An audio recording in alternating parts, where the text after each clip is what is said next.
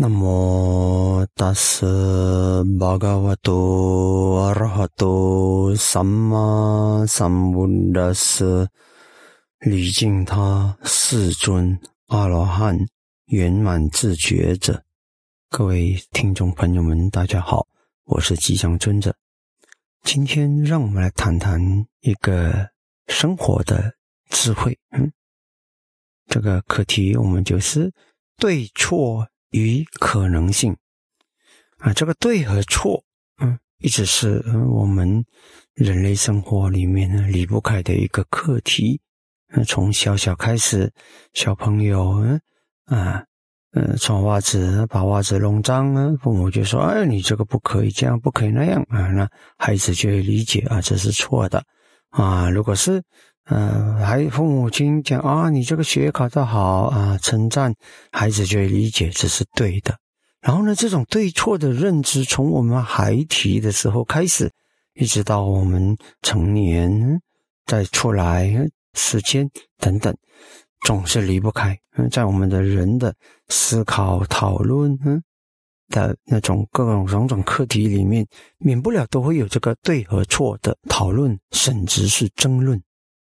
好，这时呢，人们也因为这种对错的观点的执着或者判断，常常造成很多人际关系的问题，种种种人世间的问题。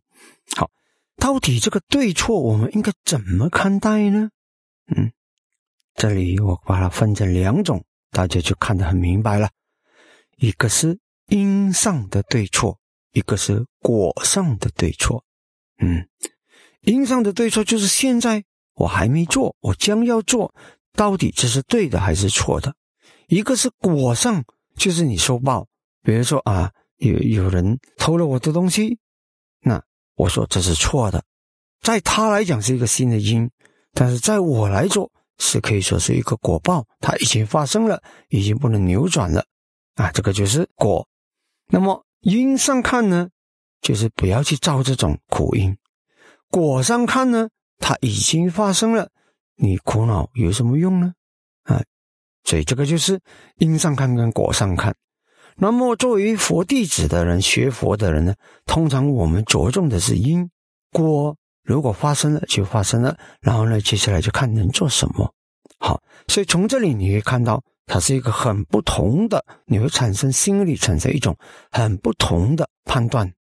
因为如果你很在意果上的对错，那你就整个没完啊！但是如果你完全不在意果上的对错，可能也不会改进。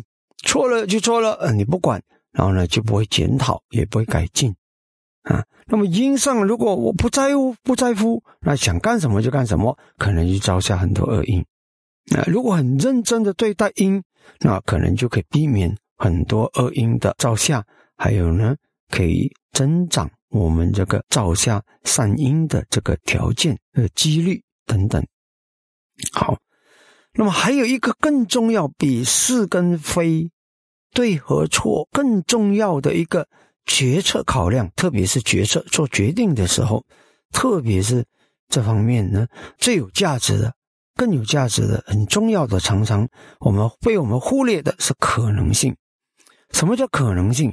就是我遇到这个处境。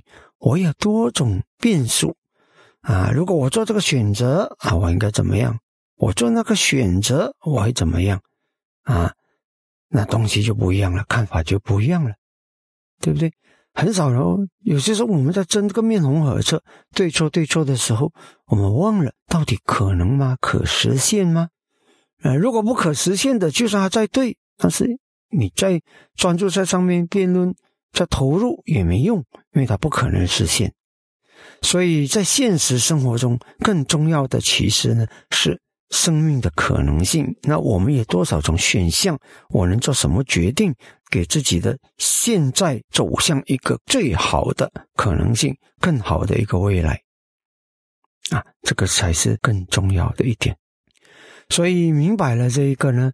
往后，我们我们如果在遇到重要的事情的时候，除了心里有一种对错的尺度以外，我们更加要考量的是现在有什么可能？因为有些对错，特别是果上的对错，你真的没办法整。当然，我们在现实生活中还是希望维持一种表面的大家都看得到的因果关系，那社会才不会混乱啊，每个人才会畏惧不想造恶，畏惧恶不想造恶，然后呢，乐于行善啊。当因果关系明显化的时候呢，啊，大家都会喜欢做对的因，那是好的。但是我们永远要记得，在生死轮回里面。有一这种根本现象叫做缘起现象，有很多事情的发生，它的那个因缘条件不是我们完全能掌控的，有些是因为我们过去造下的业所带来的，好也好，不好也好。所以呢，怎么去论对错？比如说，如果我们过去做了很多冤枉人家的事，啊，那我们这一辈子得到了冤枉，还是果报啊？嗯，从眼前看啊，这是人家错了，啊，我对了。但是呢，从更深层的看，我也有我的错，别人才会对我的恶业起反应。所以呢，怎么去论对错？你跨越一个更广大的时空，对错的概念概念又不一样了。所以有些时候呢，这种论对于学习和增长智慧是值得的，但是作为一个决策的反应，那我们就要小心。更应该着重的应该是可能性，就是现在我在一动或一静之中。怎样让一切变得更好，或不更糟？如果我们做到这一点，那其实我们也就是把我们生命的每一个时间点的可能性发挥到最好。